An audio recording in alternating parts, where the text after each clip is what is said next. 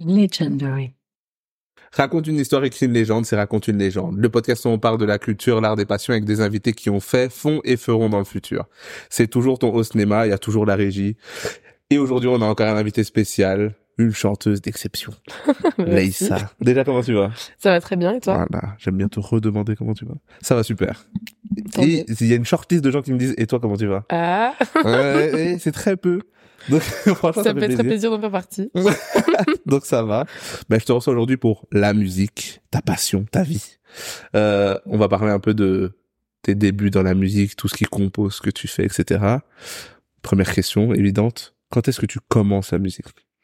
Alors la musique, c'est venu quand même assez tôt, mais pas spécialement le chant, en fait. Ok. Donc euh, quand j'étais petite, euh, mon papa avait une guitare et j'aimais bien jouer. Je jouais n'importe quoi. Genre, je, je regardais même pas un petit peu des tutos, des trucs Ah ouais, juste existait euh, déjà. le bruit quoi. Ouais, juste Ouais. ça, j'aimais bien. Et euh, et un jour, je suis allée au conservatoire avec l'école. Ok. On avait, c'était en primaire, et on, on allait voir euh, Pirates des Caraïbes. Ok. en, en, en orchestre.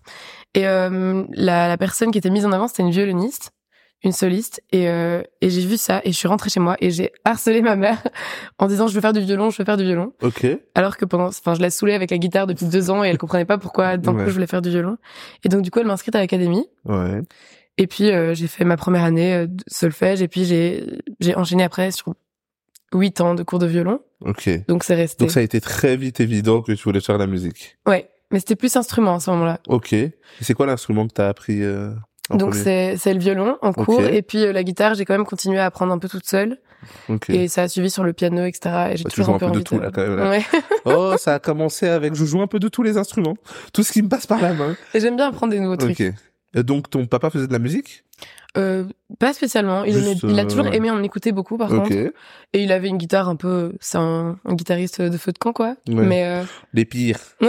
oh, les escrocs, ceux qui volent la vedette. Oh, écoute, je, je joue de temps en temps dehors. Euh, qui font les petits solos que tout le monde connaît. Ok. Mais euh, mais du coup ouais j'ai plus enfin mes parents ils m'en m'en ont plus fait écouter. Ils en jouent pas spécialement.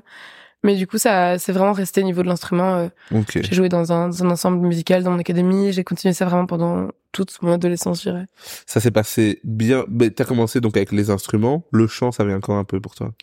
En fait, le chant, euh, ce qui est un peu fou, c'est qu'au début, j'ai toujours pensé que je chantais hyper mal. Moi aussi, je le pense. Et en fait, peut-être que. Peut-être que c'est vrai, hein, les gens me diront. Mais, mais en fait, c'était parce que vu que j'étais dans ce milieu-là euh, de l'académie, d'un peu du classique, etc., Ouais. et que j'ai une voix assez cassée, assez grave, Les Mais voix cool. hein. disais- Oh, Déjà, ton papa relou déjà, feu de camp. Et toi, t'as les voix, oh, ma voix un peu cassée, relou. Euh, Ceux qui chantent bien, là. Mais à ce moment-là, en Ouais. fait, quand t'as 10 ans et que toutes les filles autour de toi ont, j'avais pas une voix super grave, mais Ouais. déjà un petit peu, quand toutes les filles autour de toi ont des petites voix fluettes, euh, super chouettes, et qu'elles savent chanter les chansons de leurs chanteuses préférées, genre Louane et pas toi, ben, à ce moment-là, je me disais, ok, peut-être que c'est pas vraiment pour moi, même si j'ai toujours aimé chanter en vrai, un peu en cachette, mais du coup, je- j'osais pas trop parce que j'étais entourée de filles qui chantaient super juste et bien avec leurs petites voix aiguës. Et tu chantais un peu en cachette, mais genre sérieusement, en mode, euh, j'aimerais Ouais. quand même bien chanter? Ouais, genre j'ai retrouvé il y a quelques mois là des enregistrements de moi à genre Ok. 11 ans. Et, euh, et je les avais mis sur un- une page SoundCloud que j'avais Ah oui, complètement ok. oubliée et j'ai Ah retrouvé ouais. ça. Et ouais, c'était des covers. Euh, parce que j'étais fan aussi des, des filles qui reprenaient des covers sur YouTube à l'époque. Et je faisais ça un peu dans ma chambre et tout, mais c'était hors de question que qu'on m'entende chez moi quoi. Donc là, tu te le dis un peu, mais t'assumes pas. Et c'est à quel Ouais. moment que tu te dis, Hum, je vais quand même essayer de chanter. Enfin, ou même que ça, que tu commences à le faire euh, un peu plus publiquement. Mais la première fois que j'ai chanté en public, c'était un spectacle d'école, un peu truc classique. Mais euh, en fait, je chantais tout le temps. Il y avait genre une pote à moi qui le savait. Ok. Et euh, elle m'a inscrite à ce truc-là, le concours de l'école. Enfin, c'est un peu bête, c'est un peu tout petit et tout, mais pour moi, c'était énorme. J'étais là, je veux pas chanter devant tout le monde. Et j'ai j'ai commencé à faire ce truc-là avec un prof à moi qui était hyper, euh, c'était un super bon musicien. Et là, c'était mon premier euh, live en Et vrai. ça s'est bien passé? Et ça s'est hyper bien passé. C'est- un peu l'histoire d'High School Musical là. ça Ouais. fait, là. Ils sont là, je suis en train de, de lier. C'est ton histoire en fait. Ouais. Ça s'est super bien passé. Là, tu t'es dit, il y a moyen en fait. Je peux... Mais là, je me suis dit, en fait, les, enfin, les gens ont bien aimé. Moi, je me suis amusée surtout. Mhm. Même si c'était beaucoup de stress à, à cette époque-là et que j'avais fait genre deux chansons, mais c'était euh, Ok. big deal, quoi. Mais je me, c'est là où je me suis dit, en tout cas, je peux chanter devant des gens sans euh, déjà m'évanouir sur place. c'est déjà un bon, Ouais. un bon step. Et après, c'est surtout le confinement, je pense, qui m'a mis Ok. dedans. On va arriver à ton arc confinement, mais euh, avant ça, c'est quoi ce que t'écoutais? Alors, À l'époque, c'était vraiment quasiment que de la pop. Ok. Que de la pop et beaucoup de variétés françaises, euh, genre Cabrel, euh, tout ça. Ok. Mais Vraiment, on écoutait beaucoup et donc ça m'a beaucoup, beaucoup inspiré. Et donc j'écoutais vraiment quasiment que ça et un peu de rap euh, à l'époque. C'était euh, me- c'était plus mon papa qui en écoutait. Je connaissais quelques morceaux, mais c'était j'étais vraiment influencée plutôt par la pop. Ok. En pop, euh, qui était un peu, je, je trouve, au summum à ce moment-là. J'écoutais bah, tout ce qui est Katy Perry, euh, Taylor. Swift, genre Ouais, Ah ouais. que j'écoute plus spécialement en plus maintenant, qui sont Ouais. plus trop dans mon univers, mais à l'époque j'aimais vraiment beaucoup. Euh, et j'étais fan de One Direction quoi. enfin comme tout le monde. enfin comme tous les filles de mon âge. meilleur. Zayn est le meilleur.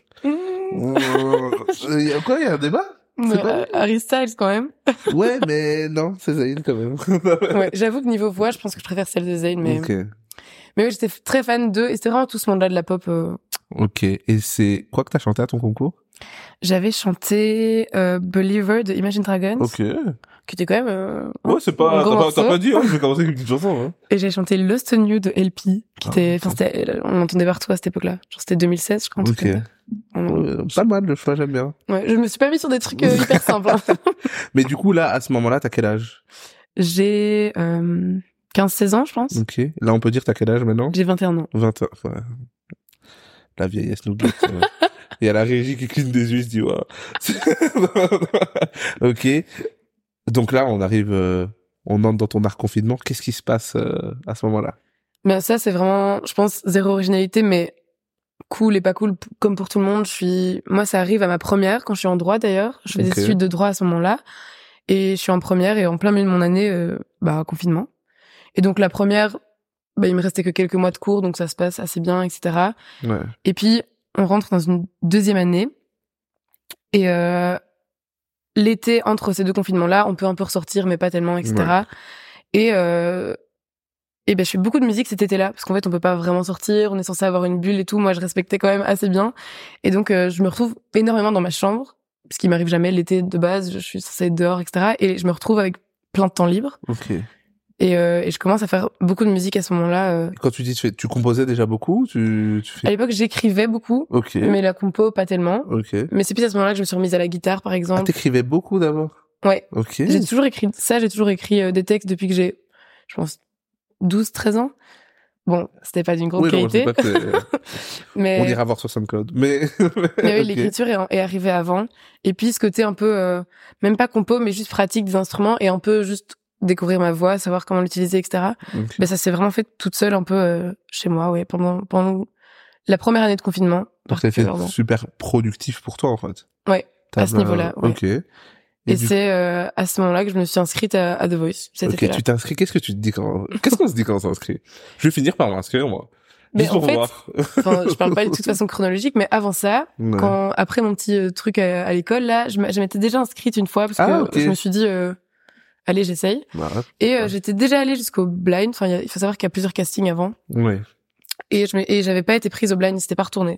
Ok. Et donc euh, à ce moment-là, enfin j'avais eu quand même plein de retours positifs euh, de leur part. Enfin les commentaires étaient vraiment constructifs, mais je me suis dit que Donc je t'es arrivé pas. devant les juges, t'as chanté, ils sont pas retournés, c'est ça? Ouais, c'est ça. T'avais chanté quoi? Les feuilles mortes de Yves Montand. Ok. On part dans tous les sens, hein, musicalement. Oui, pas c'était Taylor Swift. c'est ça. ok. À ce moment-là, euh, déjà la première fois, comment tu le vis euh, Certes, t'as des retours positifs, etc. Tu le vis comment? Parce que on en parlait la dernière fois et que bah, du coup notre candidat de The Voice. Comment tu vis euh, le nom Tu vois? Parce que enfin le nom, c'est pas un nom, mais c'est voilà, c'est un nom en soi. Parce que bah, c'est de l'artistique. C'est tellement subjectif. Comment est-ce que tu Ben en fait, ce qui se passe à ce moment-là, c'est que ben, réellement, c'est ma deuxième scène, je pense. Ouais. Euh, et la première, c'est vraiment C'est un ouf. spectacle École d'école. The Voice. c'est ça. Et donc, Si troisième, c'est Madison Square Garden. et donc à ce moment-là, bizarrement, euh, j'avais pas de maturité sur beaucoup de choses à, à cet âge-là, mais sur ce truc-là, j'ai vraiment pris euh, ça de façon un peu philosophique. Bah, c'est ma deuxième scène, euh, c'était quand même une scène de fou. Je Ouais. suis déjà arrivée là, alors qu'on n'est pas énormément à être sélectionné. Ouais. Je me suis juste dit, je garde l'expérience et en plus, j'avais pas été diffusée parce que tous ceux qui qui sont pas pris ne passent pas spécialement à la télé. Ouais. Parce que sinon, il y aurait beaucoup trop d'épisodes. Et du coup, bah, il y a même pas de retour Oui, il spécialement y a pas télé. le ah je t'ai vu hier, oh t'as pas été prise. C'est ça, c'est juste, Ouais. c'était mon expérience. Les gens le savaient même pas spécialement. Ouais, je l'ai même pas spécialement raconté parce que j'étais allée qu'avec ma famille. Ok. Et donc, je l'ai plus, plus vraiment bien pris, pour le coup. Mais sans me dire spécialement que j'allais le refaire. Ok. Et c'est plus au moment euh, du confinement où je me suis dit, bah, en fait, j'ai rien à faire d'autre. Aussi parce que c'est un investissement. J'ai rien à faire d'autre que aller sur Voice là, les gars. Mais c'est plus dans le sens où euh, ben, j'avais, enfin, j'avais rien dans ma vie à ce moment-là qui se passait où je me disais oh je me sens bien dans mes études ou quoi que ce soit. Enfin, on faisait rien, on était à la maison, on était en cours à distance. Je me suis dit bah c'est peut-être le moment de, de réessayer quelque chose. Et tu trouvais avoir euh, beaucoup progressé entre euh, la première fois et la deuxième fois? Ou Mais même vocalement, pas, Oh, vocalement, j'avais l'impression que oui. Maintenant, avec du recul, je pense pas spécialement. Sérieux? Ouais, parce que quand je vois maintenant, comme j'ai évolué depuis The Voice encore, Oui. j'ai l'impression que l'évolution, elle était là, mais elle était vraiment minime. Mais c'est plus au niveau de de hum, tout ce qui était euh, mon style un petit peu et même niveau maturité, plus un petit peu imposer mes choix, etc. de chansons, ce que j'aurais pas fait, je pense, euh, deux ans avant ça. Et donc je me suis dit, bah, je pense que je suis prête maintenant et pourquoi pas. Enfin, j'ai rien à perdre en fait, du coup. euh, Toujours pas de pression en fait. Ouais, tu te dis bon pourquoi pas. C'est ma ça. troisième scène, c'est de nouveau. Allez, let's go quoi. c'est ça, parce qu'en plus j'ai plus fait de scène entre temps. Donc tu le fais. Cette fois-ci, ben ça se passe mieux. Ça se passe mieux, ouais, c'est ça. Donc je refais les castings, pareil, bah l'équipe me connaissait déjà un petit peu du coup. Ouais. Donc ça se passe bien et je suis bien moins stressée aussi, je pense que ça joue. Et du coup, je passe euh, ce blind et j'ai euh, deux coachs qui se retournent. Donc c'était Tiff Barrow et Loïc Notet. Ok. T'avais chanté quoi? Euh, J'avais chanté La vie ne vaut rien d'Alain Souchon. On était restés dans le... On, a- on reste. on a, on a- pour une fois, on est resté sur. euh. On est restés plus ou moins sur le même registre. Parce que c'est un registre que j'ai toujours aimé euh, chanter. Ouais. C'est moins maintenant le, le style de musique que j'écoute, mais c'est toujours un truc, un, un style qui me touche beaucoup parce que je trouve que l'écriture est, est vraiment folle de ces années. Enfin, les vieilles chansons françaises, j'ai l'impression que rien surpasse, enfin, pas surpasse, mais rien n'y ressemble vraiment au niveau Ouais. de l'écriture. C'est une façon spéciale d'écrire Ouais. et même de composer, je trouve. C'est un peu la composition complexe, mais mais avec des, je trouve des productions qui sont très simples, qui sont organiques, tu utilises des instruments et c'est vraiment, moi je voulais, je me suis dit s'il y a un passage de moi The Voice, si je dois pas être prise, je veux que ce soit sur une musique comme ça. Et donc j'ai j'ai fait ça avec avec la production euh, qui m'ont aidé à choisir. J'avais hésité, je crois, avec La Bonne Étoile de Mathieu Chédy. Vous êtes bien euh, encadré. Toi, tu l'as vécu comment un peu la préparation? Tu trouves que c'est trop bien? Tu trouves ça comment? Avant Euh, ça? En fait, on n'a pas tellement de préparation. Ok. Euh, je dirais plutôt au niveau des répètes, on n'a vraiment qu'une seule répète générale sur scène. On peut faire le morceau que trois fois. Ok. Quand on n'a jamais fait de scène, c'est un peu impressionnant de se dire euh, ok j'ai trois essais et puis après une semaine après c'est je tourne Ouais. quoi. Parce que bah, déjà la sonorisation, chanter avec un micro, on n'est pas spécialement habitué. Moi j'avais pas de matériel chez moi donc voilà. Mais au niveau euh, au niveau du reste, on est quand même bien accompagné. On a un coach vocal qui est là avant même euh, avant même d'être pris par un coach ou quoi. On a une coach vocale qui est là qui était super cool en plus. Et qui au-delà de nous aider vocalement, elle nous aidait aussi juste sur notre stress, notre respiration et tout. Ok. Et donc, et l'équipe de production, pour le coup, est vraiment au top. Enfin, c'est très familial, c'est la Belgique. Et euh, ils étaient vraiment là, à l'écoute, etc. On avait le numéro de nos rédacteurs, etc. Si on avait un problème. Donc, franchement, à ce niveau-là, on était très, très accompagnés. Surtout cette année-là où on pouvait pas vraiment avoir beaucoup d'entourage avec nous. Ouais. Je crois qu'on pouvait avoir max quatre personnes qui venaient avec nous, avec des masques et tout. euh. Et donc, euh, bah, moi, j'avais pris en plus des potes à moi. Enfin, elles devaient pas me rassurer, c'était pas ma Ouais. maman, quoi. Ouais. Et donc, euh, donc l'équipe était vraiment là, en tout cas, pour nous mettre à l'aise. ok. Et donc il y a deux coachs qui se retournent. Ouais, c'est ça. C'était. Loïc Notet et Steve Barrow. Ok. T'as choisi? Mais Steve Barrow a bloqué euh, Loïc. Donc Ok. euh, voilà, si je voulais pas choisir, j'avais pas le choix de toute façon. Ok. Et euh, Si t'avais eu le choix, t'aurais. Honnêtement, je saurais pas dire. Parce que Comment ça euh, Allez, il y a pas ce truc. Je me suis toujours posé la question. Est-ce qu'il y a ce truc de avant d'y aller, on Mm. sait absolument, on s'est tous dit, moi, si je si je passais, j'aurais choisi. Il y avait ce truc ou pas? Ben, en fait, moi, j'avais l'impression que oui. Et puis arrivé sur scène, je me suis dit, en fait, j'aurais jamais pu euh, choisir à l'avance. C'est tellement sur le moment, les choses qui vont te dire, qui vont peut-être plus te toucher, etc. Après, évidemment, t'as des préférences musicales que tu gardes en tête. Mais pour le coup, les deux, euh, les deux, par exemple, maintenant, Loïc fait des musiques en français, mais à l'époque, les deux chantent en anglais, etc. Ouais. Moi, c'est plus le français mon truc. Et donc, au final, j'ai plus réfléchi, euh, j'aurais plus réfléchi sur le moment, je pense, si j'avais eu le choix. Mais euh, Tiff, c'est vrai que au final, ça a été un super bon choix pour moi parce qu'elle a aussi une voix un peu grave, un peu Ouais. cassée et tout, et elle m'a appris aussi à mieux l'utiliser, à pas l'abîmer, etc. Et donc, vocalement, je pense que j'ai bien fait de, enfin, j'ai le destin a bien fait de- que ça arrive comme ça, quoi, parce que elle était vraiment, enfin, elle pouvait vraiment comprendre exactement les soucis un peu vocaux, pas vraiment des problèmes, mais Ouais. les, les petits trucs avec lesquels j'avais du mal à, à coopérer comme ça, bah, elle les comprenait hyper bien, donc euh, Ok. c'était un bon match. Ah, c'est pas mal. Ok. Et du coup, après ça, c'est la deuxième étape de The Voice, c'est Les battles. les battles. Alors ça, euh, Qu'est-ce que t'en penses? Moi, c'est son, moi, c'est, moi, c'est ça la question qui m'intrigue le plus. Je demande à chaque fois, quand t'es artiste et qu'on te dit, tu vas faire une battle contre un autre artiste, un autre univers, une autre personne, qu'est-ce que t'en penses? On sait que c'est le jeu, hein, l'émission. Ouais. Mais, euh, qu'est-ce que t'en penses, toi? Bah, j'en pense que si on pense de façon un peu télévisuelle, c'est génial à regarder. Ouais. Mais c'est vrai que musicalement, euh, c'est un peu compliqué, en fait. Ouais. Parce que les, les critères qui vont rentrer en jeu sont pas spécialement les mêmes pour chaque coach, sont pas spécialement les mêmes pour chaque euh, membre de la production qui se choisissent pas spécialement, mais ils ont parlé- enfin plein de fois on a discuté avec eux, ils disaient bah nous sur les battles parfois on n'aurait pas choisi comme les coachs. Ouais. Et en fait il y a, y a l'image qui joue beaucoup, la façon dont t'es à l'aise à la télé aussi, parce que c'est on pense que c'est que la voix souvent et le public euh, le public comprend pas parfois certains choix, Ouais. mais il y a aussi des candidats qui sont juste pas du tout à l'aise avec les caméras Ouais. où on se rend compte que l'émission n'est peut-être pas faite pour eux.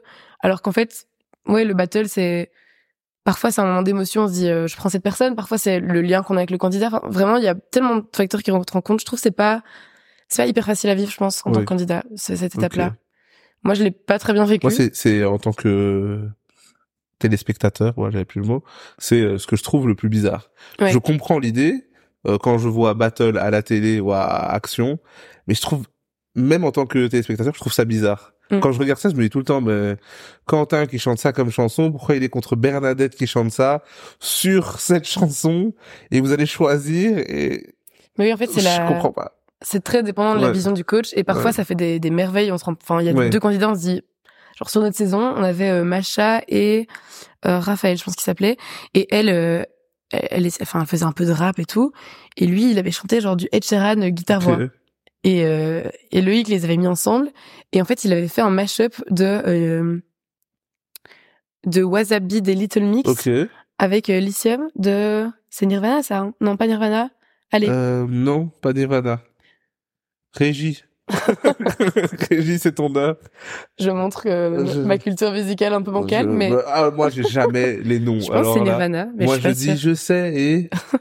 Attends. Il me semble, hein, mais Sans certitude. Sans bon, il fait un certitude. mashup de ça. et, euh, et en fait c'est hyper cool à regarder. Alors que les deux musiques déjà n'ont aucun rapport, Ouais. les deux styles des deux personnes et visuellement et tout c'était c'était fou. Mais on se retrouve aussi parfois avec des d'autres battles pas qui marchent pas, mais juste parfois c'est difficile de choisir ou Ouais, on se demande pourquoi, etc. Et moi je me suis retrouvée avec avec, euh, avec Tom du coup qui faisait un peu euh, il avait fait du Lompal et, et Romeo Elvis à sa, à sa battle. Enfin, moi, j'avais fait du Alain Souchon, quoi. Ouais. donc, euh, Les, les génies se rencontrent. c'est ça. Et on se retrouve sur Fête de trop de Eddie de Preto. ok. Et t'as... C'était- Au niveau de la chanson, t'en pensais quoi, toi? J'étais pas spécialement fan. Ouais. Euh, pas de la chanson en elle-même, parce que Eddie de Preto, moi, j'aime Ouais. vraiment bien. Mais c'était plus euh, au niveau de ma voix, j'avais pas l'impression que ça me mettait en valeur. Ok. Et, euh, et ça a été dit par les coachs après que c'était peut-être pas la meilleure chanson, etc. Mais je me suis bien débrouillée dessus et donc j'ai gagné, donc tout, tout va bien. La victoire. C'est ça. Mais c'est vrai que c'était, je pense que c'est l'étape que j'ai le moins bien vécue. Et c'était, est-ce que c'est pas la, est-ce que c'est la plus stressante pour toi ou pas? Je sais que rien ne te Euh, stresse, hein, mais. Je suis pas infaillible, je pense que si. Mais euh, à ce moment-là, je pense, ouais, c'est l'é- l'étape qui me stresse le plus. Parce qu'on chante, en fait, on chante, on a le moins de temps pour, euh, pour prouver les choses, etc. Et on doit chanter avec quelqu'un, euh, s'adapter à la personne. Visuellement, c'était la première fois qu'on devait donner un peu quelque chose parce que bah, le blind, j'étais juste derrière mon pied de micro et voilà. Ouais. Et donc, euh, il y avait les caméras. Regardez, moi, c'était vraiment beaucoup d'infos pour moi. Ok. Et pareil, on a, on n'a pas tellement de répètes de caméra. On a, je pense, si je me souviens bien, c'était euh, une répète générale avec trois, quatre prises. Ok.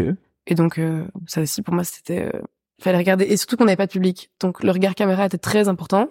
Ce qui était moins le cas sur les autres saisons. C'est vrai, il y avait pas de, tu sais que je n'ai, c'est vrai qu'il y avait pas de, est-ce que c'est, ben non, ben, t'as pas vécu avec public? Ah si, la première fois. Euh, ouais, la première fois. C'est, c'est vraiment différent. Mais c'est pire sans public pour moi. C'est C'est vraiment un peu pire. bizarre, hein. Il y a vraiment juste quatre professionnels du milieu de la musique, Ouais. toute une prod qui voit Dans plein une d'artistes. très grande pièce. Dans une très grande pièce qui te regarde parce que le public, il est, il est amateur de musique, il est là, Ouais. il, est, il, il va t'applaudir, il va crier. Là, il y a déjà ce silence. Ouais.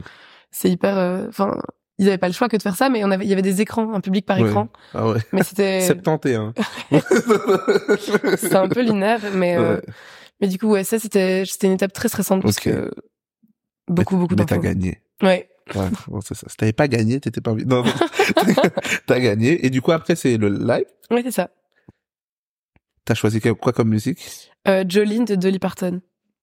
J'ai regardé ça euh, hier, je crois. Je kiffe quand même. Ah, bah, merci. Vraiment, franchement. C'était ma première en anglais et j'avais, j'avais envie aussi, je me suis dit, euh, si jamais je dois être éliminée, j'ai envie d'en faire quand même une en anglais. Ok. C'est vrai, on se euh, dit quand même qu'on va prendre ce risque. On n'est pas sur un truc de attends, il faut que j'assure, faut que j'assure, je suis presque au bout. Mm. Je fais étape 3, faut que j'assure. Il y a pas euh, Moi, j'étais pas dans, dans, un ce... truc. Non, t'étais en- c'est ma chance de En fait, je me disais, je veux toujours chose. être fière de ma prestation si, je pars. Et là, ce qui a été le cas, j'ai été éliminée à ce live-là. Ouais. Euh, si je m'en vais, moi, je veux avoir fait ce que j'aime en fait, et et pas m'être dit. J'aurais pu me réfléchir en me disant, le public, il va peut-être pas aimer euh, de la chanson, enfin de la country euh, Ouais. fait par une meuf de Oh, 18 c'est un ans. hit légendaire. euh. Genre, il est super, non, il est super cool, Ouais. tu vois, mais c'est vrai que le, le public, il est très Ouais, euh, musique francophone et tout en Belgique, Ouais. enfin en Wallonie. Et euh, du coup, euh, moi, j'ai pas réfléchi comme ça. Je me suis juste dit, j'ai envie de faire un truc que j'aime. Et il y a aussi le choix de la prod aussi qui rentre en compte parce que faut savoir qu'on choisit nos chansons de live, toutes nos chansons de live, comme si on allait jusqu'à la finale Ah ok. avant les lives. Parce qu'en fait, les lives, c'est toutes les semaines. Et si on n'a pas prévu une chanson à l'avance, c'est c'est intenable pour une prod et pour des candidats. Ouais. Et donc, du coup, moi, j'avais euh, toutes mes chansons jusqu'à la finale si jamais j'y allais. Et après, euh, c'est une- avec la prod, on décide de l'ordre aussi. Et donc, euh, pour qu'aussi il y ait une évolution, on peut pas faire notre meilleur prestat euh, premier. Et puis après, euh, T'as hésité avec une autre chanson j'avais hésité avec, euh, je sais plus c'est laquelle, c'était une de, de Cabrel. C'était l'encre de tes yeux, je crois. Plus- mais c'était, j'avais pas envie que ce soit redondant comme ça. Ouais. Et je l'avais gardé plutôt pour en, en live. Ok. Et donc là, t'as beaucoup, t'as aussi très peu de préparation pour le live? Le live, on a quand même plus de préparation. Parce que du coup, on prépare toutes nos chansons. euh, Est-ce que c'est un peu le le kiff? Ouais. Franchement, ouais. Donc on a reçu quelqu'un qui est pas allé Ouais. jusqu'au live et tout ce qu'elle voulait c'était arriver au live parce que c'est un peu Mais c'est vrai que c'est, en fait, c'est le moment où on a plus l'impression d'apprendre en tant qu'artiste plutôt qu'en tant que chanteur. Ouais. Euh, on arrive et on a, on a des sessions studio pour euh, préparer les lives, euh, individuelles avec juste notre coach, la prod, qui écoute déjà toutes les propositions de chansons qu'on a à faire. Si ça doit durer longtemps, enfin, on a des heures fixes, et- et- etc. Mais si le choix doit durer plus longtemps, on en rediscute, etc. On peut peut-être revoir le coach pour en discuter. Ils sont vraiment à l'écoute. Et on a une équipe de musiciens qui sont là pour nous, pour faire les arrangements qu'on a envie de faire. On propose nos idées. Et puis, même le tableau euh, visuel, on, on envoie des moodboards de tenue, de mise en scène qu'on veut. Si on a envie de danseurs, on peut proposer. On a des danseurs qui viennent pour, euh, enfin, pour nos tableaux, etc. Donc en fait, ton moment quoi. ouais, c'est vraiment le, Ouais. on te donne l'occasion de faire un truc que tu peut-être pas l'occasion de faire avant des années quand tu commences la Ok. musique. D'avoir une scène énorme pour toi avec euh, le matériel que tu veux, dans la mesure du possible évidemment, et des, on va pas demander euh, des shows à l'américaine, mais t'as des envoyé des moodboards de Beyoncé. Alors. T'as des lumières qui te plaisent, Ouais. t'as des, des enfin, un arrangement musical qui te plaît, tout est un peu fait autour de toi et évidemment qu'ils vont t'orienter, mais t'es quand même assez libre. Et Ouais. pour euh, moi qui sortais de ma chambre à 18 ans, c'était quand même juste fou ouf quand même. d'avoir ça et juste jouer en live. Ok, là il y avait pas de public, ça c'était un peu décevant, mais euh, c'est quand même en live. Ouais. Juste, tu peux pas te foirer, c'est pas comme euh, les enregistrements évidemment, c'est pas truqué. Si tu Ouais. si tu rates, Même tu rates. pas un peu. Bah évidemment, s'il y a un problème technique, il Ouais. recommence. Mais par exemple, le live, s'il y a un problème technique, tant pis. Enfin, tu dois ouais. gérer ça. Et donc, du coup, c'était un gros stress, mais c'est aussi hyper euh, valorisant, je pense. Et t'en as pensé quoi ta prestation? En deux temps quand tu l'as faite et euh, après aussi. Maintenant quand tu la revois? En fait, le, le jour où je l'ai faite, j'étais tellement stressée parce qu'en fait, j'ai j'ai beaucoup de problèmes au niveau des cordes vocales, des trucs bêtes, mais du style, euh, je suis, je fais des grosses allergies, etc. Donc, je perds facilement ma voix. Et ça m'est arrivé la veille, le cauchemar. Et, euh, et du coup, j'étais très stressée. Donc, sur le moment, j'étais hyper critique envers ma prestation. Genre, dès que je suis sortie, j'étais hyper fière et soulagée. En même temps, euh, un peu un goût de... Un peu inachevé, genre Ouais. mal fait. Et en fait, quand je l'ai revue, je me suis dit, mais en fait, c'est la... Enfin, la, la meilleure prise que j'aurais pu faire de cette Ouais. presta, euh, c'était celle-là. Elle était hyper cool. Enfin, à mes yeux, j'avais pas mis une note à côté par rapport à toutes les autres fois où je l'avais où je l'avais faite. Et donc, en fait, euh, j'étais hyper fière. Mais sur le moment, je pense que le stress était, était trop grand et j'étais pas assez... euh, Mais je pense que j'ai pas assez profité de ce moment-là. Tu penses? Ouais. bah, je crois que c'est difficile quand même. Ça, Ouais. ça, ça doit être le type de moment où on n'arrive pas à profiter. Il y a beaucoup trop d'enjeux, C'est ça. Il y a beaucoup trop de pression. À part si on vient de ce milieu et qu'on est habitué à tout ce setup, euh, Ouais, c'est ça. c'est quand même, c'est toujours le genre de moment où on se dit, ah, j'aurais peut-être dû être plus. Ça, c'est, c'est le classique, je crois. oui, c'est ça. Je crois que c'est un peu difficile. On peut pas refaire euh, le truc et je pense pas que pour une première expérience, j'aurais pu être plus détendue.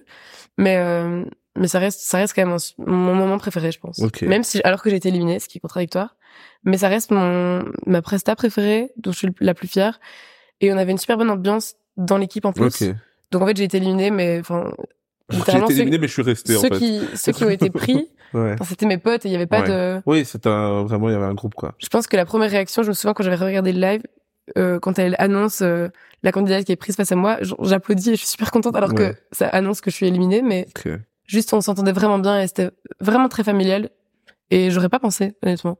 Et à part la bonne entente, tu l'as quand même bien vécu? T'es allé beaucoup plus loin que bah, que la première fois, là, pour le coup. Ouais. Euh, tu perds quand même proche de la fin. Tu le, ça passe, tu le vis très bien. Euh, J'avais l'impression de bien le vivre parce que je suis restée beaucoup dans, dans l'atmosphère de Voice parce que une de, de, mes, de mes meilleures copines de l'émission qui s'appelle Joséphine et avec qui je suis devenue coloc et tout par la suite, donc on est toujours hyper proches, ben, elle est allée jusqu'en demi-finale Et, euh, et donc, euh, elle, elle habitait pas à Liège, moi oui, à l'époque, chez mes parents. Et donc, elle venait dormir chez moi avant ses lives et tout. Donc, j'étais toujours un peu dans, dans l'atmosphère. Et je pense que quand ça s'est vraiment terminé, j'ai, je l'ai très mal vécu, mais pas le côté d'avoir été éliminée, le côté, euh, ok, c'est terminé. C'est fini. Maintenant, je suis dans une année, je suis en confinement. Je venais d'arrêter mes études, euh, Ok. que j'aimais pas, de droit. Enfin, j'a- j'avais, j'étais toujours inscrite et j'ai passé mes examens, mais je savais que j'allais pas continuer l'année après. Ouais. Et je me suis juste dit, ok, on est en mars. J'ai, j'ai rien. Je, enfin, je sais pas ce que je fais. Ouais. Et, euh, et donc, en fait, tu passes d'un truc où t'es occupé toutes les semaines et t'es Ouais, au centre de l'attention Ah oui, il y a quand même d'une prod, un... etc. C'est fou quand même. à juste, bah, t'es chez toi. Et en fait, le retour à la vie normale, c'était même pas la vie normale. C'était la vie euh, en confinement, euh, avec rien à faire. Et donc, le choc était quand même assez brutal parce que, bah, du coup, tu peux plus voir de gens. Parce que nous, on Ouais. avait des autorisations pour, Oui, c'est vrai que tu retournes en confinement. Mais Ouais. j'avais pas. C'est vrai que tu retournes après vraiment chez toi, chez toi, quoi. c'est ça. Et sans voir personne. Ouais. Enfin, on avait quoi? À cette époque-là, il y avait plus de bulles, mais enfin, il y avait encore un couvre-feu. Ouais. C'était, enfin, c'est- C'était Voilà. enfin, pour- tu faisais semblant d'avoir un chien. C'était n'importe quoi. c'est ça. Ok. Et donc Et- ça, c'était compliqué. Donc là, tu l'as quand même vécu mal. ouais. Ok, un peu ce retour-là.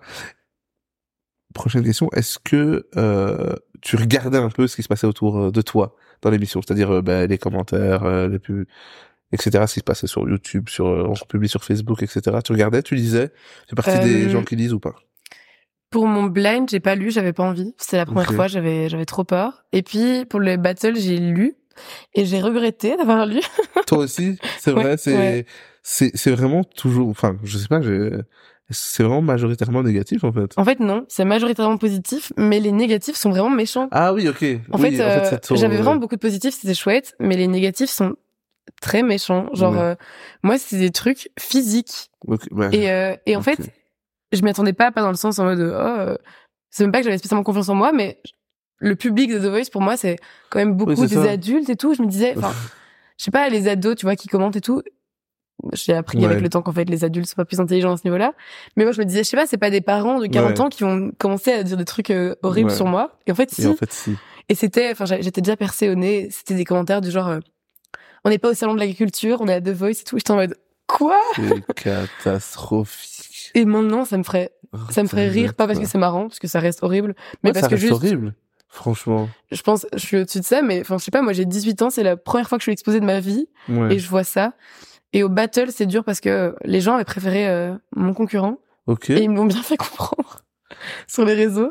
Ok. Et, euh, et je me souviens, euh, c'était quand même assez violent et les, je pense que la prod avait supprimé des commentaires parce que c'était des trucs un peu sexistes aussi. Du style, ouais, euh, évidemment qu'on va choisir la meuf bien foutue, des, trucs. Ou de- Rien. t'es là. Moi, je suis là, j'ai 18 ans, j'étais là, comment ça, euh, bien foutue, ça veut dire quoi déjà Je, je sors de mon spectacle d'High School Musical. Qu'est-ce que Ouais. tu veux? Non, Ouais, c'était, ça c'était un peu dur en vrai, euh, Ok. parce que déjà que c'était une, une étape dure pour moi, euh, les battles, bah, de voir des commentaires comme ça, j'étais là, un peu compliqué. Ouais, souvent ça prend un peu le dessus sur tous les gens qui sont hyper bienveillants et qui ont un vrai avis. C'est ça, Parce que des fois, même si c'est pas positif, il y a des gens juste qui disent ah ça, super les des- deux, j'ai juste préféré. exactement. C'est mm, c'est un, minimum constructif quoi. Plutôt que celui qui vient juste dire bon j'ai du temps libre, etc. Et puis après le live, j'ai reçu honnêtement quasi que du positif. Et donc là, euh, c'était cool comme départ en vrai, euh, d'avoir des bons retours des gens et plein de gens qui me disaient qu'ils allaient suivre ce que je ferais, etc. Et c'était vraiment cool. Donc globalement, c'était pas une, une expérience très négative, mais c'est vrai que les commentaires négatifs parfois peuvent être vraiment, euh, alors que c'est une échelle, euh, voilà, Ouais. c'est The Voice Belgique, c'est pas non plus. euh, et enfin, je veux Mais dire, c'est pas, c'est pas, mais je veux dire, c'est pas surexposé, Oui. pas. Mais c'était quand même des trucs méchants. J'avais l'impression d'avoir, euh, ils étaient très impliqués, quoi. Ouais, ok. Du coup, tu sors de ça, confinement. Est-ce que The Voice, ça change un truc pour toi? Au niveau exposition, au niveau ce que tu penses que tu vas faire dans la musique, euh, direction, carrière, peu importe? Euh, à ce moment-là, je pense que ça aurait pu changer quelque chose. Euh, là je parle du point de vue plutôt professionnel, si j'avais sorti quelque chose directement, dans le sens où je pense que maintenant, si je sors mon projet, j'ai quand même très peu de gens qui me suivent par rapport à The Voice encore. Ouais. Et donc, je sais pas si vraiment ça va m'apporter un public en plus, sûrement, mais à une petite échelle. Mais je pense que ceux qui ont qui sont qui s'y sont direct mis après The Voice ont bénéficié de ça. Ouais. Moi, c'est plus euh, l'expérience que j'en ai gardée, les rencontres déjà. Enfin, je suis toujours euh, très proche de certains candidats qui étaient avec moi. On fait des concerts ensemble. Par exemple, là, euh, j'ai un concert le 27 septembre avec euh, ben, Joséphine, qui, est, qui a été ma coloc et qui est ma pote. Et on fait ça avec euh, Morpho, donc, euh, enfin, c'est son nom d'artiste maintenant, mais c'était Mathias qui était dans une saison avec, avec à The Voice. Il va sûrement jouer en concert avec nous. Enfin, là, je dis ça, c'est même pas sûr, mais bon, voilà. mais En tout c'est. cas, euh, nous, on n'a pas même- eu d'invitation. Je regarde la régie. T'as pas eu d'invitation, toi? Moi non plus. c'est même pas encore sorti euh, niveau. Mais oui, c'est vrai que Ouais. on est, on fait encore beaucoup de choses ensemble. Ok. Et donc, euh, et niveau musicien, etc., euh, qui, avec qui parfois on, en- on envoie encore des messages, des, quelques personnes de la prod, etc., et qui peuvent aussi, euh, je pense, quand je sortirai mon projet, euh, m'aider sur certains trucs.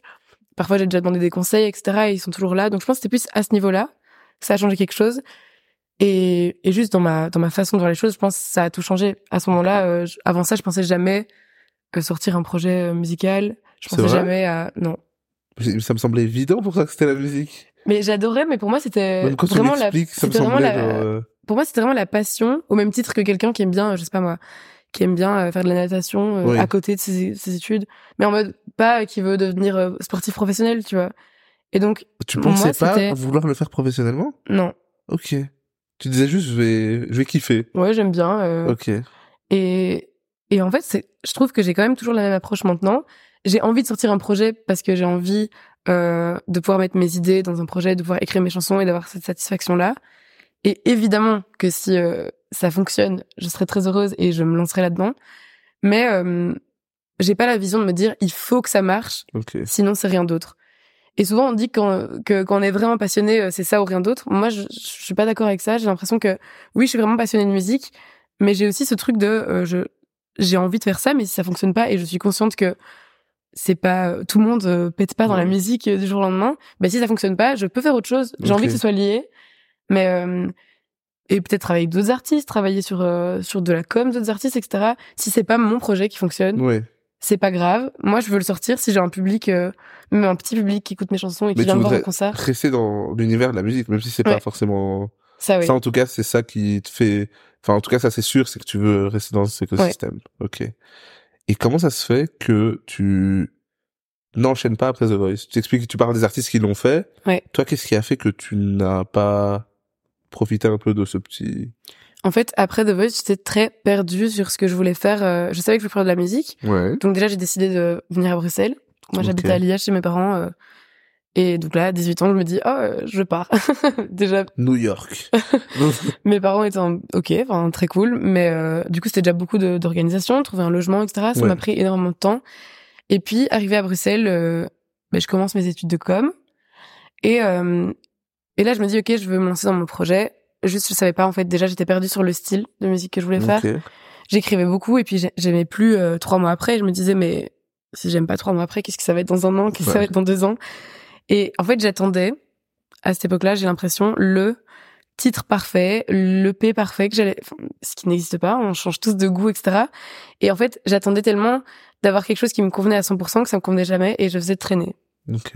Et ça pendant euh, maintenant deux ans. Euh, je faisais des lives, donc j'en Ouais. faisais avec des compos, etc. Ça se passait bien, etc. Mais j'avais ce côté-là où euh, j'avais l'impression que j'étais pas prête à vraiment écrire ce que j'avais envie d'écrire. Ok. Donc en fait, je faisais des chansons et euh, parfois je, je me disais oh non ça c'est trop perso, c'est trop gênant, je veux pas parler de ça. Ok. Ou, euh, alors que c'est vraiment des choses qui me tiennent à cœur maintenant niveau musique. Et en fait, du coup, bah, vu que j'évitais des sujets euh, un peu plus perso, ou que j'évitais euh, ce genre de chansons, ou que j'évitais ce style-là, etc., parce que je pensais que il fallait que je reste dans la chanson française un peu variété, parce qu'on m'avait vu comme ça à The Voice, etc., je me mettais une grosse pression. Et du coup, bah, je faisais que des, des chansons que j'aimais pas spécialement. Ok. Et en fait, qui me convenaient pas, euh, qui me convenaient pas tout simplement. Je les faisais en concert, etc., et je me disais, il manque quand même un truc, euh, c'est pas, c'est pas vraiment ce que je veux, etc.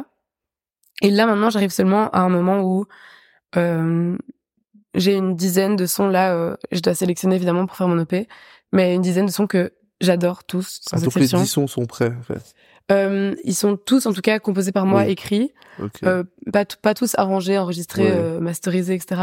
Mais euh, la compo et le début d'arrangement, j'ai euh, mon idée, j'ai mon texte, c'est fait. Je sais les jouer en live, par exemple, ils sont Ouais. prêts. Et euh, c'est 10 sons que moi j'aime ok. et que j'ai envie de sortir et que je sais que si je les sors, j'en serai fière à 100% et qu'il y aura pas de, de regrets. Et ça m'a mis quand même du temps, Ouais. mais euh, je pense que c'était... J'avais envie de sortir ça vite, mais je pense que c'est pas plus mal maintenant quand j'y pense euh, de sortir un truc qui me ressemble en fait vraiment et qui est un peu plus mature aussi dans l'approche. euh, Ok. Tu penses avoir trouvé ton son, comme on dit, euh, ton univers? Là maintenant t'es sûr ou t'as l'impression que t'es encore en train de. Après, je suppose qu'on évolue, on continue constamment à. Mais là, tu te sens euh, comparé au, justement à l'après où trois mois après t'étais blasé de ton son. Ouais, Est-ce que là, t'as l'impression que, ok, là, je pense un peu m'être trouvé? ouais, beaucoup plus, Ok. beaucoup plus. Euh, j'ai l'impression que niveau même sonorité, j'ai appris à mieux utiliser ma voix dans mes compos parce que c'est une chose de savoir utiliser sa voix, euh, par exemple The Voice, etc., les covers, Ouais. mais le côté où euh, bah, écrire quelque chose qui met aussi en valeur ta voix, parce qu'il n'y a pas que le texte, c'est aussi compliqué. On a envie de chanter euh, hyper aigu, euh, on a envie de chanter, euh, on a envie de faire comme on Ouais. a entendu par nos artistes préférés, etc. On a envie de, je sais pas moi, pour certains c'est genre rapper super vite. En fait, ça te convient pas. Et j'ai réussi à trouver ouais le, le genre de sonorité qui me va bien, je pense. Et pour l'instant, j'ai que des bons retours des lives, donc. Ok. Est-ce que c'est proche la l'EP ou J'espère. je travaille, je travaille toute seule, donc c'est pas. Oui. Tout se passe pas forcément comme je veux, Oui, euh, niveau timing, niveau budget, parce qu'en fait, je me finance toute seule et euh, je fais tout toute seule. Enfin, quand je dis toute seule, c'est que euh, même par exemple, si je veux travailler même avec un producteur, parce que je suis pas, je me trouve pas hyper calée là-dedans, et je préfère faire faire ça par quelqu'un qui, qui est plus doué que moi, bah je le contacte toute seule, euh, je vais à tous les rendez-vous moi-même, je fais tous les mails moi-même, etc. Ce qui a l'air un peu euh, facile et bête, mais il y a tellement d'aspects. Musique, enfin dans oui, la quand on musique, connaît un peu, on sait que c'est beaucoup de travail. c'est beaucoup de travail et j'ai des études à Et côté. c'est pas gratuit, surtout. C'est pas gratuit, surtout. pas gratuit. Et du coup, j'ai des études à côté, j'ai Ouais. des jobs à côté pour essayer de Ouais. financer ça et le reste de ma vie en général. Et du coup, bah, ce qui fait que le peu de temps que j'ai, je le passe exclusivement à ça, mais du coup, me permet pas d'avancer aussi vite que je le voudrais. Mais en tout cas, là, dans l'idée, euh, mes sons sont faits. Il reste, là, je enfin, actuellement, je travaille avec des producteurs en studio pour les, pour les terminer, les mixer, les masteriser, etc. Et euh, donc, j'espère euh, vers février-mars. Ok. Et, euh, et dans la production, t'as l'impression de, tu fais toujours appel aux mêmes personnes? Est-ce que t'as un peu ta team dans la production? Non, Ok. Tu, Ça dépend. Tu vois un peu. En fait, selon les morceaux, j'aime bien travailler avec des gens dont je sais que ça va être... Parce qu'en fait, j'ai un style qui est quand même assez éclectique niveau des instrus. Ok. Je peux très bien travailler sur des prods de producteurs qui travaillent avec des rappeurs, comme sur euh, un piano-voix que j'ai composé moi-même et que j'ai fait euh, et que j'ai fait arranger par un, un mec qui fait un peu de guitare, un peu de batterie Ouais. et tout. Et donc, j'ai envie de travailler avec des gens qui se sentent proches de la chanson et qui vont vraiment aimer travailler dessus, plutôt que de donner tous mes sons à quelqu'un et de lui dire, ok, euh, Ok. Oui. débrouille-toi avec ça. Et je trouve aussi que ça fait, ça donne aussi un, une plus-value à mon projet dans le sens, enfin, à mes yeux, dans le sens où, bah, moi, j'aime bien, quand je vais en concert, voir des choses un peu différentes. Euh, même si ça reste la même voix, ça reste le, ça reste cohérent parce que c'est un projet. Mais, euh, mais voir un peu des trucs différents. Et donc, je travaille avec des personnes différentes. Ce qui prend aussi plus de temps que de travailler avec la même personne. Parce qu'il y a un temps d'adaptation, euh, il y a la façon de communiquer, etc. Par exemple, je travaille avec des producteurs qui sont pas francophones parfois. Ouais. Donc, il y a aussi ce truc-là de, T'as choisi le chemin le plus simple. Hein. non. Je pense que j'aime pas faire ça. Oui, euh. mais je pense avoir compris qu'en tout cas, tu ne, tu ne, tu ne sais pas faire de compromis. Si tu veux un truc, ben, tu prendras le temps qu'il faut pour que ça sonne Ouais. comme, tu préfères que ce qui sorte soit exactement comme tu le veux. Mais en fait, je profite de ce truc-là, travailler tout seul, Ouais. qui est une difficulté, mais qui a aussi un énorme avantage, c'est que en fait, si je veux sortir mon EP dans trois ans, je le sors dans trois ans. Si moi ne je veux le sortir, pas ça, s'il Non. te plaît. là c'est pas le cas, je ne veux pas. Ouais. Mais si je voulais, personne, j'ai personne derrière moi pour me mettre une pression et à part ma propre personne qui a envie de sortir un Ouais. projet, il n'y a pas de, de gens, enfin, j'ai pas de producteur, j'ai pas de personne qui investit dans mon projet, qui attend un retour. Et donc, je prends le temps que j'ai envie de prendre pour que ça, ça atteigne le résultat que j'ai envie que, que ça atteigne, quoi. Et ça, c'est un gros avantage quand même, je trouve. Ok. Est-ce que tu trouves ça simple de faire de la musique en Belgique? Alors, C'est une question qui m'intrigue. Parce que là, tu bosses, du, c'est pas simple, c'est pas gratuit. Ouais. Je dis pas que t'as une attente parce que tu kiffes, tu te fais un kiff, etc. Mais c'est pas toujours simple en Belgique. Donc, qu'est-ce que t'en penses un peu? Mais je pense, en vrai, en Belgique, c'est assez compliqué. Et encore Ouais. à Bruxelles, je trouve que c'est l'endroit le plus simple et où il y a le plus d'opportunités. Et dire qu'à Bruxelles, c'est le plus simple. C'est ça, parce que moi qui viens de Liège, euh, bon, Ouais. par le réflecteur euh, Cultura, voilà, il n'y a pas euh, 25 millions de salles qui vont te Ouais. proposer euh, de faire des concerts. Et même à Bruxelles, déjà, il faut aussi... euh, Parce qu'il y a ce mythe-là aussi, de- on te contacte euh, dès que tu as un Insta euh, et que tu as des petits trucs qui marchent. Non, il faut aussi aller vers les salles, il faut aussi... euh, Et donc, c'est à Bruxelles, je trouve que il y a quand même des opportunités qui se présentent, mais si on veut en vivre, c'est très compliqué. Ouais. Les gens se rendent pas compte du peu d'artistes qui vivent exclusivement de leur musique. Il y en a en Belgique, très très peu, Mais très peu. quoi. mais ils se rendent pas compte quand on dit J'ai très été peu. surpris de certaines personnes qui me disent Ah non, je gagne pas ma vie. Des gens connus parfois, les gens Ouais. rendent pas hein, des gens connus qui vivent pas de leur Ouais, musique, C'est ça. Je Juste. ne- qui vivent pas exclusivement de ça. Évidemment, ils ont des rentrées d'argent euh, par rapport à ça, mais euh, mais du coup en Belgique, oui, c'est compliqué parce que comme je disais, même si j'attends pas de retour, bah il y a bien un moment où il faut, va falloir que ça arrête déjà de me coûter de l'argent un minimum. Oui. Peut-être pas en m'en ramener, mais au Et moins puis que quand même, même s'il n'y a pas d'attente, quand on le fait, c'est quand même pour voilà Ouais, faire ça. découvrir son univers et que ça atteigne comme certaines personnes. On dit Exactement. pas qu'on veut un, euh, un milliard, etc. Mais juste ça puisse euh, être Que ça écouté, résonne quelque que ça, part, ça résonne quelque part. Et donc en Belgique, j'ai l'impression que c'est un peu, en fait, c'est un peu bouché et en même temps pas. Ce qui est hyper contradictoire, c'est qu'il y a plein d'initiatives. C'est spécial parce que moi, je, je le dis souvent, je trouve qu'il y a énormément de choses et c'est super cool et c'est hyper solidaire. Je retrouve souvent les mêmes personnes aux mêmes events. Ouais. C'est cool, c'est friendly, c'est sympa. Et en même temps, j'ai l'impression que la frontière, donc avec euh, la France par exemple, elle est, euh, Mm. c'est un très très grand mur là, c'est la muraille de Chine. Donc des fois, il y a des initiatives même euh, des médias que je kiffe, par Ouais. exemple, qui font des lives ou qui partagent. Et j'ai l'impression qu'ils ont un- une résonance. Et dès qu'on se rapproche de la frontière, le son il est coupé. Il y a Ouais. plus, ça ne dépasse pas quoi. Mais c'est ça qui est fou, c'est que il y a tellement d'initiatives, donc on se dit en fait c'est génial parce que quand on découvre un peu, mais en fait le, le problème justement c'est qu'on les connaît pas. En général, quand t'es pas hyper intéressé par le monde de la musique, Oui. j'ai plein de potes à moi par exemple qui connaissaient même pas, enfin qui adorent le rap et tout et qui ne voyaient pas ce que c'était Tarmac. Ah oui, ok. Et ça paraît fou. On se dit, c'est les gens qui s'instruisent pas, etc. Mais c'est juste qu'ils ont une, une certaine résonance qui est déjà ouf, hein. Mais je sais pas, je sais, en fait, j'arrive pas à expliquer comment, mais euh, j'arrive pas à m'expliquer comment déjà. Mais ça n'a pas la, la résonance que ça devrait avoir dans le sens où, mais ça atteint pas euh, le grand public. Mais je comprends ce que tu veux dire parce que par exemple moi je connais Tarmac, mais j'ai j'ai l'impression que je me suis pris grave en retard par rapport à quand je suis parti regarder et depuis quand ça existe. Oui. Je dis ok moi je connais Tarmac, mais je dis mais pourquoi ça a pris autant de temps de savoir c'était quoi Tarmac alors qu'il faisait déjà euh, plein de trucs, il recevait déjà plein de Ouais. monde. Bon bah il faut que j'aille que je retourne regarder. Donc je peux comprendre ce que tu ce que tu veux dire parce qu'en plus j'ai l'impression d'être connecté, Ouais. mais il y a plein de choses j'ai l'impression qui sont pas exposées du tout, or que elles atteignent quand même certaines personnes. Je sais pas, je, je vois ce que tu veux dire. Mais du coup, est-ce que tu as déjà pensé à, t'as fait le gap, t'es passé déjà à Bruxelles, mais à t'exporter autre part? Euh, Est-ce que tu t'es déjà dit, je le dis simplement parce qu'on a des voisins, ils sont français. ouais. Euh, est-ce que tu t'es déjà dit, bon, ben, c'est peut-être moins proche, etc., mais être, c'est quand même beaucoup plus grand, c'est le centre de tout, même nos, même les artistes qui viennent de Belgique travaillent à Paris. Ouais. Mais en fait, à mon niveau, pour l'instant, non. Ouais. Mais je sais que si mon projet prend un peu d'ampleur et que ça fonctionne et que je veux que ça, ça continue à, à monter, ben j'aurai pas le choix. Ok.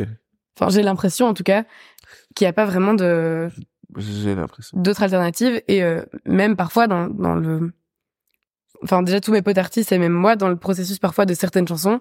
Je sais que là par exemple en septembre je vais en studio à Paris pour une de mes chansons. Ouais. et c'est déjà alors que je- mon, mon projet est pas sorti c'est il y a déjà une partie de mon projet qui doit se faire ailleurs pour certaines raisons parce que c'est aussi des choix de personnes avec qui on veut travailler. Mais c'est vrai que niveau exposition etc tous les artistes et j'ai l'impression que ceux qui les artistes anglophones, enfin anglophones plutôt euh, anglo-saxons pas anglophones, euh, font plutôt, euh, enfin restent plutôt en Belgique. Ouais.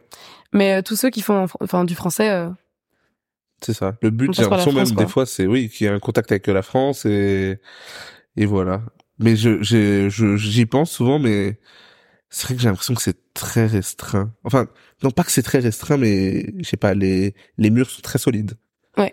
Les murs sont très solides en tout cas. Or, je trouve qu'il y a des, euh, je veux dire, des très belles initiatives, des très belles structures, ouais. et même des labels belges, etc. Ouais. Mais euh, on a l'impression que nos en- salles, nos salles de concert sont, sont chouettes. Le nombre de festivals qu'on a en Belgique, incroyable. c'est c'est vraiment C'est à ce un- moment-là qu'on revoit tout le monde. euh, C'est ça. Et c'est vrai que c'est un, c'est un- mais c'est un petit milieu, ça reste un tout petit milieu en ça. Belgique où tout le monde se connaît, etc. Et j'ai l'impression quand on atteint, on atteint un peu un plafond de verre à un moment donné. Enfin, ouais. les artistes atteignent un peu un plafond de verre et arrivent pas à le dépasser. Pour, pour la plupart, à part si euh, Ouais. ils sont écoutés en France. Par exemple, l'exemple de, euh, je sais pas si tu vois, Colt, le duo, s'appelait Colin et Toitoine avant? Ça me dit pas quelque Ben, chose. ils, en fait, ils font plein de concerts depuis des années. Ok. Et euh, là, ça a vraiment explosé pour eux parce qu'ils sont ils, ils passent en radio en France, quoi. Et c'est hyper triste de se dire, bah en fait, ils- depuis des années, genre leur travail est autant qualitatif. Et évidemment, c'est normal parce qu'on est moins en Belgique et Ouais. ça reste de la logique. Mais, Mais euh, c'est fou de se dire que ça explose que quand. Et pour moi, c'est pas le, enfin, il y a une logique, mais c'est trop, il y a trop un grand écart, j'ai l'impression. Ouais. Je me dis, ok, la France est beaucoup plus grand, et que c'est- mais je me dis, l'écart, des fois, quand je vois l'écart, je me dis, c'est un peu trop quand même par Mm. rapport à juste, c'est un plus grand pays.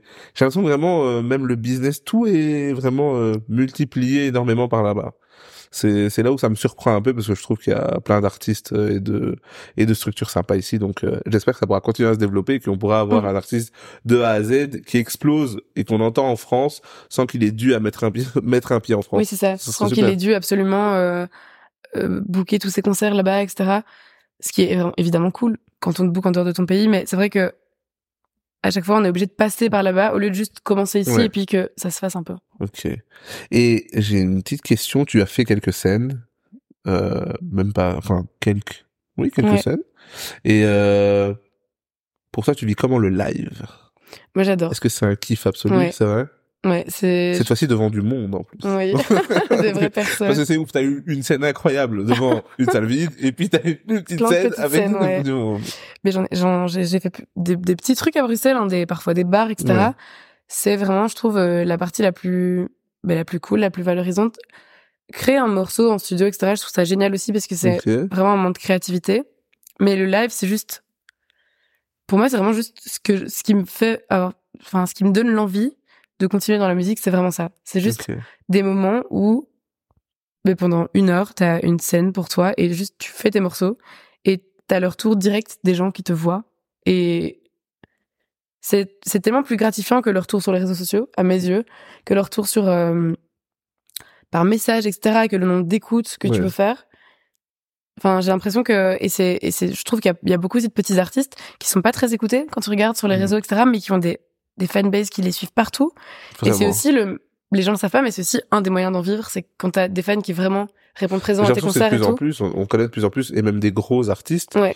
qui sont des artistes, on appelle ça des niches encore, euh, des fois c'est des très très grandes niches, Ouais. mais il y a de plus en plus ça. On, Ouais. on suit euh, un, petit, un univers un peu différent, et ça permet justement, c'est très fidèle, et ça permet des fois de créer très tôt une petite économie, même si c'est Ouais. léger, etc. Et donc ça c'est vrai qu'il y a de plus en plus euh, ce schéma-là qui existe, euh, où je me disais avant, je savais même pas que ça pouvait exister. Mm. Puis on voit deux, trois, et puis... Mais moi, les lives, c'est vraiment le truc que, que je préfère et j'accorde beaucoup d'importance aux instru- instruments organiques.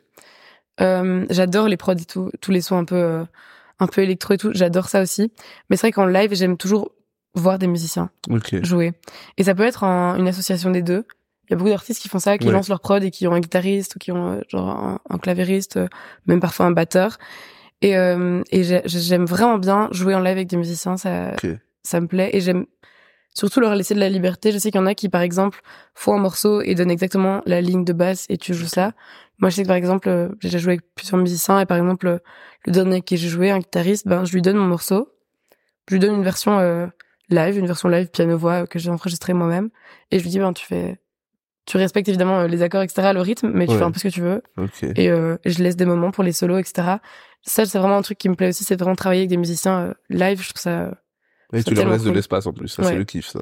Ouais, mais j'a- mais j'adore parce que Ouais. c'est aussi une partie de mon concert où juste moi, pendant euh, 30 secondes, c'est son solo et moi j'écoute et moi aussi je suis dans le concert avec les gens et et on vit la musique ensemble quoi. tu, cool. Quand tu fais des lives, c'est pas toujours du coup les mêmes musiciens? Euh, non, j'essaye de garder les mêmes, mais euh, Ouais.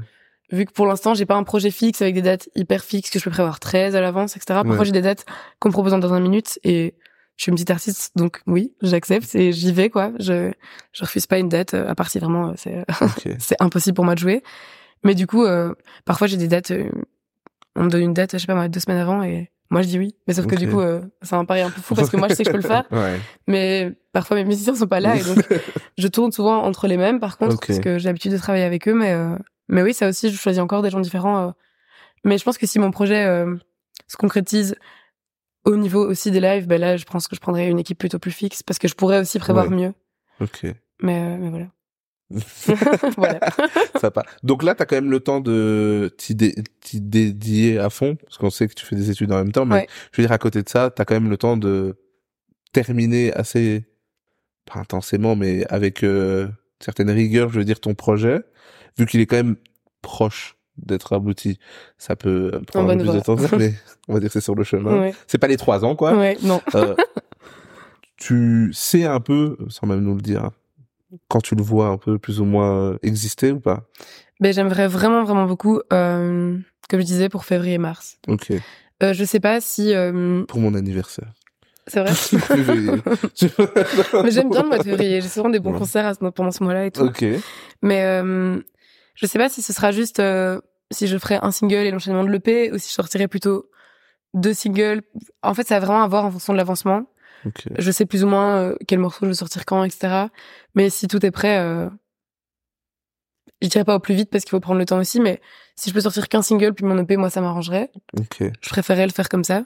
Mais je suis, je suis pas fermée à, à le faire autrement si jamais mon projet est pas abouti comme je veux à ce moment-là. Mais j'aimerais vraiment bien, en tout cas, que en 2024, début 2024, quelque chose soit sorti parce que Ok. c'est vraiment une année où aussi j'ai le temps, j'ai plus le temps avec mes études, euh, parce que j'ai moins de cours, etc. J'ai plus le temps de faire des lives. Et donc, euh, les lives, c'est bien, mais pour l'instant, je fais des, ex- des exclus en live, les gens les connaissent pas. Et donc, j'ai quand même, je, je passe vraiment des très bons moments en live, mais c'est vrai que sortir quelque chose et puis pouvoir le jouer, quand les gens l'ont déjà un peu écouté, c'est, c'est quand même plus chouette. Et j'ai vraiment, vraiment envie de, de faire ça cette année. Donc, je me suis obligée. Je me suis dit, j'ai, en tout cas, en février-mars, quelque chose doit être sorti. Ok. On verra euh, si ce sera le P terminé ou pas, mais euh, je me suis mis cette deadline-là et je pense que je la respecterai Je vais l'attendre à mon anniversaire, je vais pas te de mentir. pied ferme. Vraiment, J'enverrai peut-être un petit message à cinq jours de mon année. ok, donc on va attendre. J'ai une dernière question. Laïssa, c'est ton prénom? Laïsa, ouais. Ok, ça veut dire quelque chose? Ça veut dire impatiente. Oh, sympa, sympa. Ouais. T'es très patiente hein, quand même. Enfin, ou nous on est très patients, je sais pas, hein, mais été très patiente. T'es impatiente? Mais je pense pas que ce soit impatiente sur des trucs du quotidien. Ok. Mais c'est vrai que, hum, par exemple, hum, j'ai beaucoup de mal avec. Je disais, j'aime bien prendre tout le temps des nouveaux instruments Ouais. parce qu'en fait, j'aime bien le processus où euh, j'apprends et je vois l'évolution vite. Ok. Et les moments où je commence à stagner, là, c'est un peu compliqué. C'est un peu compliqué pour moi d'attendre euh, des résultats pour un peu tout dans, dans la vie, pas que pour la musique. Donc en vrai, ça me va Ça te va pas mal. pas mal. Écoute, c'était ma dernière question. Et voilà. Tu es impatiente et nous, on est impatients aussi. Donc, euh, on attend que tu sortes ton projet. Tu reviendras nous parler de ton projet. J'espère, si t'as envie. Ouais, avec Si, plaisir. euh, si euh, t'as pas explosé en France et que tu nous cancel, euh, oh non, j'ai un Non. média français. Je, ferai, je, je- je ferai pas ça. oh, super sympa. Ben merci du temps que t'as accordé. C'était un super problème. échange. C'était un plaisir. Super. Salut.